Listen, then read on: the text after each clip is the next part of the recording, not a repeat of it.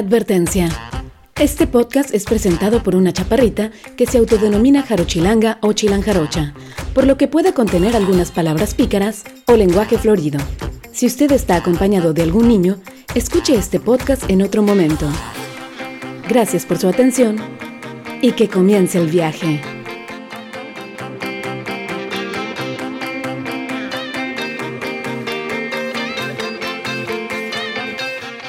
Bienvenidos al Paucast, mi nombre es Paulina Ceballos, gracias por escucharme una vez más. Para todos los que hayan regresado para saber las nuevas trompadas, bueno pues bienvenidos.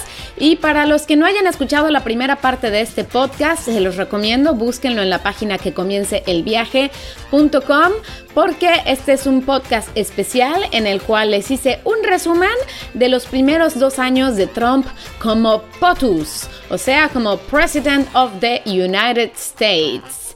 Antes de comenzar, le quiero mandar un saludo a la gente que nos escucha en México a través de Generación FM. Saludos también a quienes nos escuchan en España, en Italia, en Alemania, en Portugal, a quienes nos escuchan por allá en Brasil. También en los Estados Unidos hay mucha gente que me oye. Yo espero que no haya muchos ofendidos y que los que se ofendieron porque le van a Trump, pues bueno, que ya no regresen.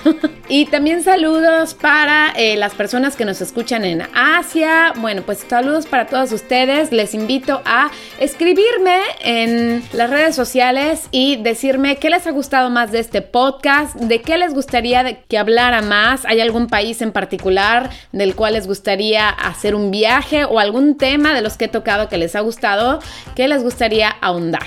Bueno, pues ahora sí, volvamos a la segunda parte de este podcast.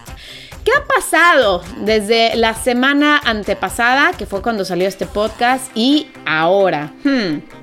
Hace dos semanas estábamos con aquello del cierre del gobierno, porque Trump estaba haciendo su berrinche porque no le daban la lana para poder construir su muro. Bueno, pues ni tardo ni perezoso, Trump declaró una emergencia nacional para obtener fondos para la construcción de su muro. Como muchos de ustedes saben, durante los dos primeros años de su gobierno, el Congreso no le aprobó el presupuesto para construir su muro y pues Trump ya se cansó.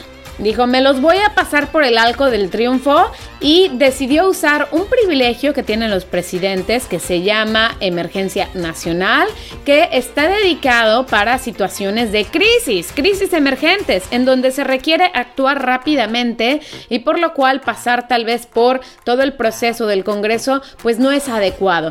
Pero es solamente para emergencias, para crisis, no para cuando un presidente quiere simplemente pasarse por el arco del triunfo las decisiones del Congreso porque simplemente no son a su favor. Lo que más nos ha llamado la atención a, a, todas las personas en el mundo, a todos los medios de comunicación, es que el viernes pasado, cuando Trump declaró esta emergencia nacional, él mismo admitió que no era una emergencia. Él dijo, yo no tendría que haber hecho esto, pero lo quiero hacer más rápido. I didn't need to do this, but I'd rather do it much faster podría haber construido el muro en un periodo de tiempo más largo, pero lo quiero rápido. Entonces, ¿cuál emergencia? Si ya admitió que no tendría por qué hacerlo, ¿dónde está la crisis? ¿Dónde está la emergencia? El admitir que el único motivo para declarar esta emergencia es porque lo quiere rápido, por sus polainas, por sus pelotas, por su santa voluntad, es el primer indicio de que está haciendo algo que no respeta la constitución de los Estados Unidos. La única emergencia aquí es el inminente abuso de poder por parte de un individuo color mirinda, que además después de anunciar su emergencia, se fue a jugar golf por tres días. Él mismo admitió que lo iban a demandar, que lo sabía, y así fue. El día de hoy, 15 estados federales de los Estados Unidos lo han demandado por haber proclamado esta emergencia nacional falsa en la cual se está fabricando una crisis que no existe. Trump ha sido acusado de, fabricar esta crisis al utilizar frases como nos están invadiendo en la frontera, ahí vienen los traficantes de humanos, los ilegales, los, los bandidos. Y el fin de semana se va a jugar golf. Entonces, o sea, ¿cuál crisis? ¿Cuál emergencia? Ay, Diosito, que alguien lo ayude. Yo no pido nada para mí, para él, para él. Bueno, después de, darles las noticias, eh, vamos a continuar con los 10 puntos más importantes de los dos años de Trump como POTUS. Vamos con el punto número 5. Y este se refiere a los desastres naturales que ocurrieron durante pues, los primeros dos años de su gobierno. Si ustedes recuerdan, en 2018 Puerto Rico fue atacado por el huracán María, el peor desastre natural desde el 2004 que Puerto Rico había visto pues, en sus tierras. Las pérdidas económicas se calculan que llegan a 91 mil millones y se estima que hay más de 2.900 muertos. La situación se agravó ya que dos semanas antes del huracán María pasó el huracán Irma que dejó a más de 800 mil personas sin energía eléctrica. Además, muchísima gente no contaba con agua potable, no tenía agua para beber. Después del paso de estos dos huracanes, la isla de Puerto Rico realmente se encontraba en una situación bastante grave. La alcaldesa de San Juan, la capital de Puerto Rico, declaró que el gobierno los estaba matando con su ineficiencia. Trump, obviamente, como no sabe manejar las críticas y como tampoco es muy amigo de los latinos, dijo que la alcaldesa no era una buena líder y que quería que todo se hiciese para ellos o que todo se les diera ya hecho. Por Dios, había pasado un huracán por la isla de Puerto Rico, necesitaban ayuda. Después de esto, hubo cuatro organizaciones no gubernamentales que evaluaron la situación, que fueron a Puerto Rico y evaluaron la situación y confirmaron la gravedad del asunto y cómo el gobierno no estaba respondiendo adecuadamente y que además estaban siendo muy lentos. Y que en comparación con la respuesta con otros desastres naturales, esta vez fue deliberadamente lenta. La organización Oxfam incluso intervino con ayuda humanitaria. Oxfam es una organización que rara vez interviene en los Estados Unidos y en otros países considerados económicamente fuertes. El mismo presidente de Oxfam América declaró que estaban indignados con la inadecuada respuesta del gobierno. Trump después tuiteó que Puerto Rico quería usar los fondos de la ayuda humanitaria para pues estos desastres para pagar sus deudas. Así como lo ven, no es un secreto de Estado que Puerto Rico desde hace muchísimo tiempo se encuentra en una situación económica bastante grave y pues Trump dijo que el dinero era para pagar ese tipo de deudas. Y mientras tanto, en Puerto Rico la gente seguía afectada. Los hospitales funcionaban a duras penas con generadores de electricidad, con potencia reducida. Las fábricas tuvieron que despedir muchísimos empleados ya que no tenían electricidad, ya que tuvieron que reducir su producción. Muchísimos pueblos quedaron devastados, sin infraestructura. Muchísima gente no tenía energía eléctrica, no había acceso a agua potable. Y Trump, mientras tanto, se negaba a mandar cualquier tipo de ayuda monetaria a la isla. Ah, pero Trump no es racista, ¿eh? No, no, le encantan los latinos. Uy, nos adora, ¿no saben? Vamos a pasar al punto número 6, con los tiroteos masivos. Y aquí vamos a hablar nada más de un ejemplo eh, de Charlestonville. Charlestonville es una pequeña ciudad en Estados Unidos en donde en agosto del 2017 un grupo de personas realizaron una marcha con el fin de unificar el movimiento de nacionalistas americanos blancos. Este grupo cargaba con banderas nazis, con rifles y con otros símbolos antimusulmanes y antisemitas. Cantaban cosas obviamente racistas y aunque su marcha era pacífica, no tenía el mensaje más pacífico y más hermoso del mundo. Las cosas se pusieron violentas cuando otro grupo protestó contra de ellos otro grupo que estaba en contra de estos racistas. Entonces un hombre declarado parte de este grupo de supremacía, entre comillas, supremacía blanca, tomó su coche y arremetió contra los antiprotestantes. ¿Qué sucedió? Hirió a 40 personas y mató a una mujer. Inicialmente Trump no dijo ni una palabra, no condenó estos hechos, este asesinato. Y tal vez hubiera sido mejor que así fuera. Calladito te ves más bonito. Pero después hizo una conferencia de prensa donde dijo que la culpa fue de ambas partes y que había gente muy fina en ambos grupos. Cuando le preguntaron a quién exactamente se refería con las personas finas, nunca lo quiso aclarar. Ah, pero lo que sí hizo fue aprovechar el detrás de cámaras de su conferencia de prensa para promocionar su viñedo en Charlestonville. Does anyone know I own a house in Charlotte? Where is it? Oh boy, it's gonna be. It's in Charlottesville. You'll see. Is it Where is the winery or something? It's a. It is the winery. I mean, I know a lot about Charlottesville. Charlottesville is a great place that's been very badly hurt over the last couple of days. But I own. Uh, I own actually one of the largest wineries in the United States. It's in Charlottesville. Una mujer murió. 40 personas resultaron heridas. Y en lugar de condenar a los simpatizantes del nazismo, los elogias y además tienes la vergüenza de aprovechar esta oportunidad para presumir de tus negocios, nos queda claro que la lealtad de Trump no está donde debe de estar. Al menos no con el pueblo de Estados Unidos, sino como siempre, con el dinero y con el racismo. Como un hombre de negocios oportunista, Trump, híjole, se lleva 10. Como presidente de los Estados Unidos, pues quién soy yo, ¿verdad? Para decir, pero pues ustedes pongan el número que quieran.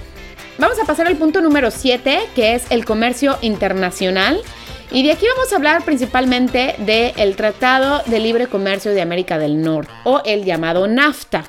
Por años, Trump dijo que el Tratado de Libre Comercio era uno de los peores tratados que se había firmado en la historia de los Estados Unidos.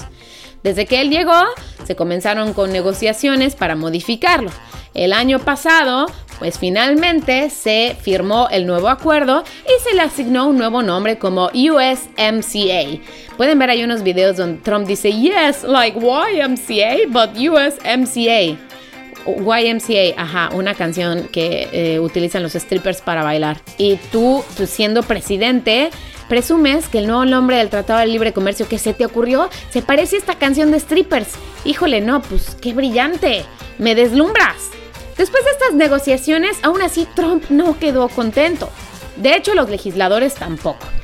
Trump sigue considerando que este tratado es un desastre para los Estados Unidos. El hecho es de que Trump sí puede retirar a los Estados Unidos de este tratado. No está contento con Canadá. Bueno, con México, bueno, ya ni se diga, ¿no? El año pasado criticó al presidente de Canadá, Justin Trudeau, de ser muy deshonesto y además débil. ¿Realmente le conviene a Estados Unidos salir de este Tratado de Libre Comercio?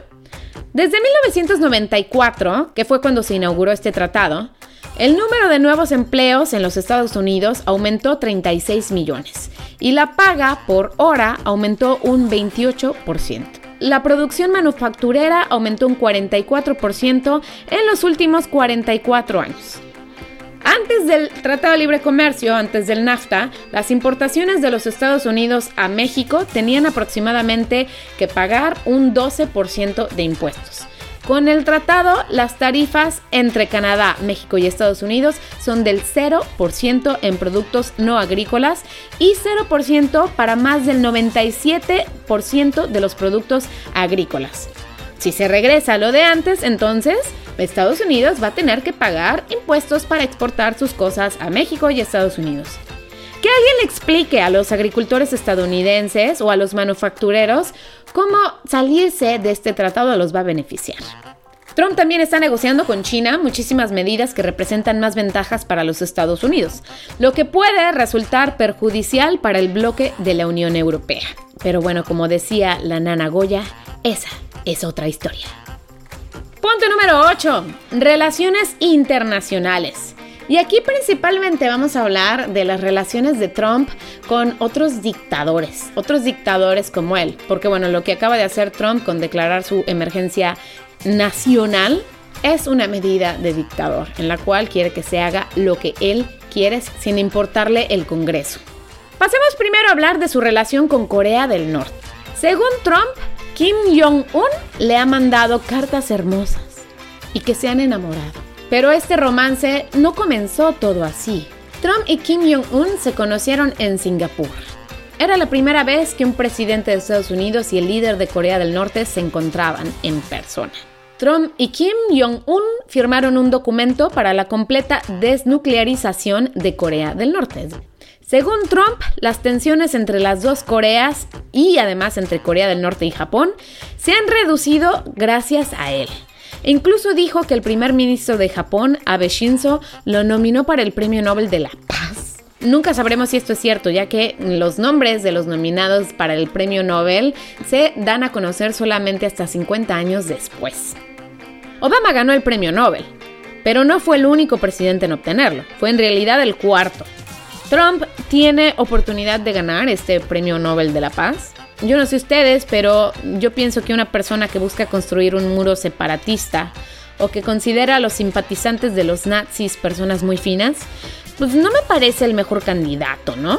Pero llegó a ser presidente, así es que ya nos comprobó que el mundo está loco, así es que sí, a lo mejor y sí se merece el Premio Nobel de la Paz. Bueno, pero volvamos a Kim Jong-un y a Trump. la. No todo fue miel y corazones entre Trump y Kim. Al principio Trump lo llamó Rocket Man. Y entonces Kim lo llamó Dotardo. ¿De dónde se sacó esta palabra? No lo sé, pero suena buena. Dotardo. A lo que Trump respondió llamándolo un cachorro enfermo. Pero bueno, me encanta lo creativos que son con sus insultos, ¿no? Rocketman, dotardo, cachorro enfermo.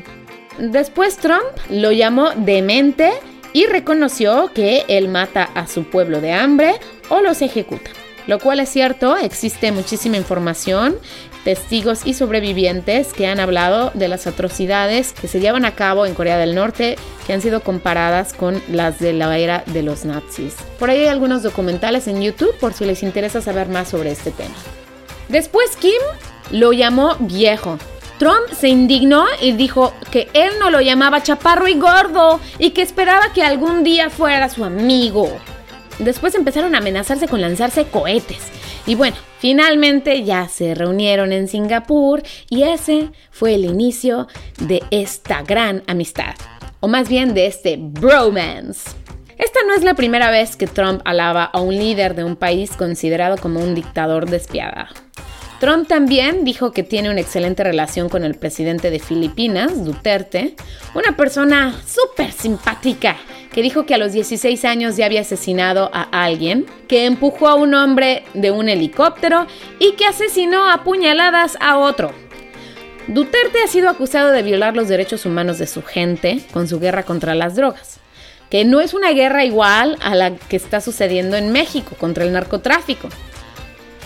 Los muertos estimados en Filipinas son de 3.000 y no son los narcotraficantes, sino los drogadictos.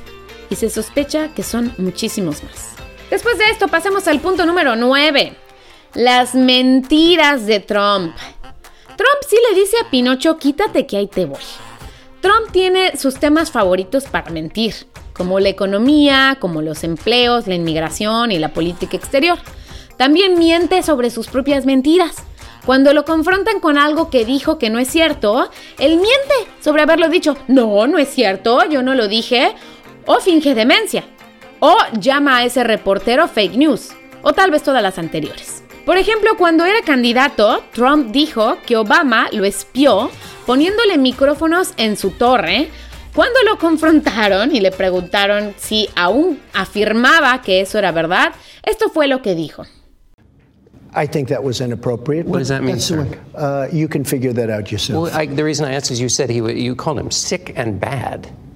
Look, you can figure it out yourself. He was very nice to me with words, but and when I was with him, but after that, there has been no relationship. But you stand by that claim about him? I don't stand by anything. I just, uh, you can take it the way you want. I think our side's been proven very strongly, and everybody's talking about it. And frankly, it should be discussed.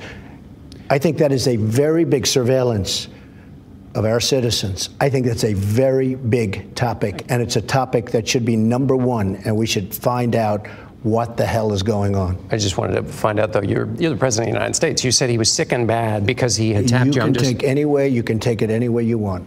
But I'm asking you because you don't want it you to be fake news. I want to hear it from President Trump. Me. You don't have to ask me. Why not? Because I have my own opinions. You can have your own opinions. But I want to know your opinions. You're the President of the United okay. States. It's enough. Thank you. Yo creo que Trump no conoce a Cantinflas, pero sí cantinflea un poco, ¿no? Bueno, pues según el periódico Washington Post, que hace una fenomenal labor en llevar un registro de las mentiras de Trump, en dos años de gobierno, Trump ha dicho más de 8.400 mentiras. A ver, vamos a ver. Si el año tiene 365 días. Híjole, no, este hombre está on fire con sus mentiras. Bueno, no todas son nuevas, eso sí, muchas las repite. Le encanta decir que gracias a él la economía está súper bien en Estados Unidos. Ah, pero solo unos años antes, dos años antes, cuando Obama era presidente, era un desastre. Si hoy en día Estados Unidos está económicamente bien, no es por su causa, sino por las acciones que se han tomado desde antes, que han dado resultados. Y esto no lo digo yo, lo dice cualquier economista. Dice que los hispanos, los asiáticos y los afroamericanos tienen los índices más bajos de desempleos en la historia. En realidad sí han bajado, pero han vuelto a subir durante su gobierno. Le encanta decir que él es el más, que él es el mejor.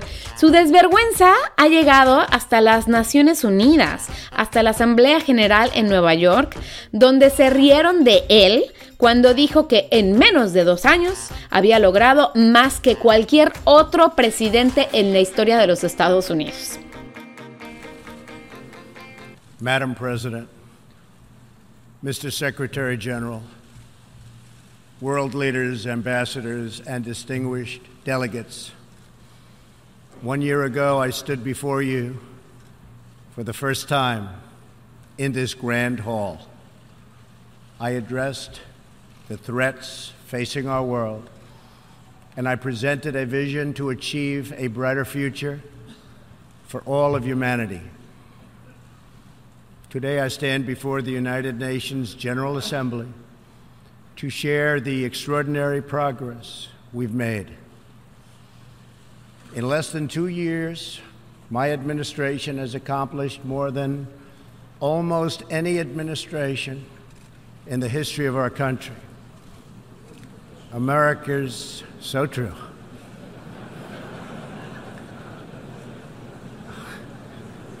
Didn't expect that reaction, but that's okay.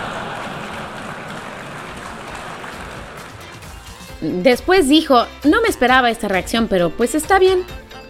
Pues si no estabas enfrente de una bola de ignorantes como los muchos que van a tus rallies o a tus campañas, si no estás frente a diplomáticos, embajadores, ministros y miembros de las Naciones Unidas que no se creen tus mentiras, que no votaron por ti, y que además no tienen ni por qué aplaudir gordo presumido y aparte de todo narcisista.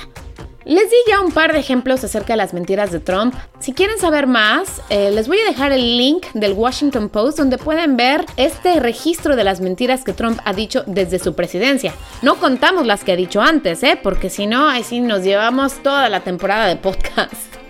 Pasemos al último punto. ¿Es apto Trump para su cargo? Trump realmente no trabaja. Él mismo admitió que ser presidente requería de más trabajo de lo que se imaginaba. No, no me digas. No, ¿en serio? O sea, ¿me dices que dirigir un país es mucho trabajo? No, pues no, si no me lo dices ni me lo imagino, ¿verdad? Según los reportes, Trump pasa menos de 8 horas en su oficina. Y durante ese periodo tiene muchas horas de tiempo ejecutivo. Y aquí estoy utilizando las comillas. Ese tiempo él lo puede usar a su discreción. El hecho es de que generalmente tuitea durante su tiempo ejecutivo sobre algo que vio en la tele. Entonces ya sabemos que cada vez que Trump tuitea algo es porque estaba viendo la tele. Trump criticó muchísimo a Obama. Cuando era candidato decía que si Obama trabajara más en lugar de jugar golf sería mejor presidente. Obama pasó el 3% de su tiempo como presidente jugando golf. Que bueno, todos los seres humanos en esta vida necesitamos también de periodos de pausa, de momentos de relajación, de actividades que nos gusta hacer, de algún deporte. Pero mientras que Obama pasó solamente el 3%, Trump pasa el 25% de su tiempo jugando golf. Un ejemplo fue este fin de semana en el cual después de declarar esta emergencia nacional donde los están invadiendo todos los inmigrantes ilegales, todos mis compadres, los mexicanos, que son re malos, malditos. Bueno, pues después de esta emergencia nacional, Trump se fue a jugar golf por tres días seguidos. Aparte de que no trabaja, se ha discutido muchísimas veces acerca de su salud mental y en particular si Trump sufre de trastorno límite de narcisismo. Pero yo dije, a ver, vamos a ver, ¿Por qué? qué? es lo que tiene un narcisista que, que tiene Trump, no? A ver, vamos a ver qué signos tienen los narcisistas. A ver, tienen un patrón dominante de grandeza y prepotencia que exagera sus logros y talentos y espera ser reconocido como alguien superior. Checked. Tiene fantasías de éxito, poder, belleza, amor ilimitado. Checked Exige una admiración excesiva. Checked. Tiene falta de empatía. Es incapaz de reconocer o identificarse con los sentimientos de las otras personas. Mm, check también. No, no soy psiquiatra, pero como que una cosa sí coincide con la otra, ¿no? El año pasado se publicó una biografía no autorizada de Trump, o un libro no autorizado de Trump, en la cual pues se hablaba de, cómo pues a Trump le hacían falta unos tornillos, ¿no? Entonces Trump, además de criticar a este autor y de amenazar con demandarlo, dijo que es un genio muy estable y que sus dos grandes fortalezas son su estabilidad mental y el ser realmente muy listo. Ok, pues si tú lo dices. Con esto ya concluimos el podcast de los dos años de Trump como POTUS. La verdad es que quedé exhausta. Nunca más en mi vida me aventaré a hacer otro podcast acerca de cosas pues políticas y sobre todo de Trump. Si ustedes supieran lo que tuve yo que ponerme a leer para hacer estos resúmenes, pues es que Trump ha hecho demasiado. Hay mucha tela de dónde cortar y tenía yo que escoger los eventos más significativos. Y ustedes me van a decir, pero ¿para qué lo hiciste, verdad? ¿Quién te mandó a hacerlo? Tú solita te dice tu castigo. Sí, la verdad que sí, soy medio mensa. Pero eh, pues yo estudié periodismo y pues tengo esta parte de, periodismo en, en, mi cabeza que me gusta, me gusta hacer crónicas, me gusta informar, me gusta decir las cosas con picardía y pues no quería dejar pasar esto sin expresar mi antipatía, mi desprecio y mi asco por esta persona. Si ustedes quieren enterarse más de lo que el trompetas hace, les recomiendo a algunos periodistas que pueden seguir a través de YouTube. Ellos son Trevor Noah, un sudafricano que tiene ahora The Daily Show, Stephen Colbert, John Oliver, y Seth Meyers. Todos son bastante graciosos, entonces es una buena manera para enterarte de las trompetas y para reírse un rato al mismo tiempo porque todos ellos lo desprecian también, pero son, híjole, recreativos y re buenos. Muchísimas gracias a todos ustedes por aventarse esta segunda parte. Les prometo que nunca, nunca, nunca, nunca más. Y que la próxima vez vamos a regresar con un podcast acerca de el viaje a Italia. Después de un año de hacer este podcast, llegué a la conclusión que cómo es posible que viví por más de 7 años en Italia y todavía no he hecho un podcast siendo que a todo mundo le encantaría viajar a Italia o ya lo ha hecho y pues quiere oír más acerca de la Dolce Vita. Vamos a hacer el podcast del viaje a Italia y también de las mejores películas en las que tú puedes ver retratada a Italia. ¿Les parece? ¿Les late la idea? Bueno, pues lo que les guste o no les guste, ahí les dejo los contactos para que se comuniquen. Paulina arroba que comience el viaje.com. Estoy en Instagram, en Facebook, en Spotify, en iTunes Podcast. Cuídense bien y pórtense mal. Si se portan mal, me avisan. Y si se van de viaje, pues hay unos vidrios, las carátulas.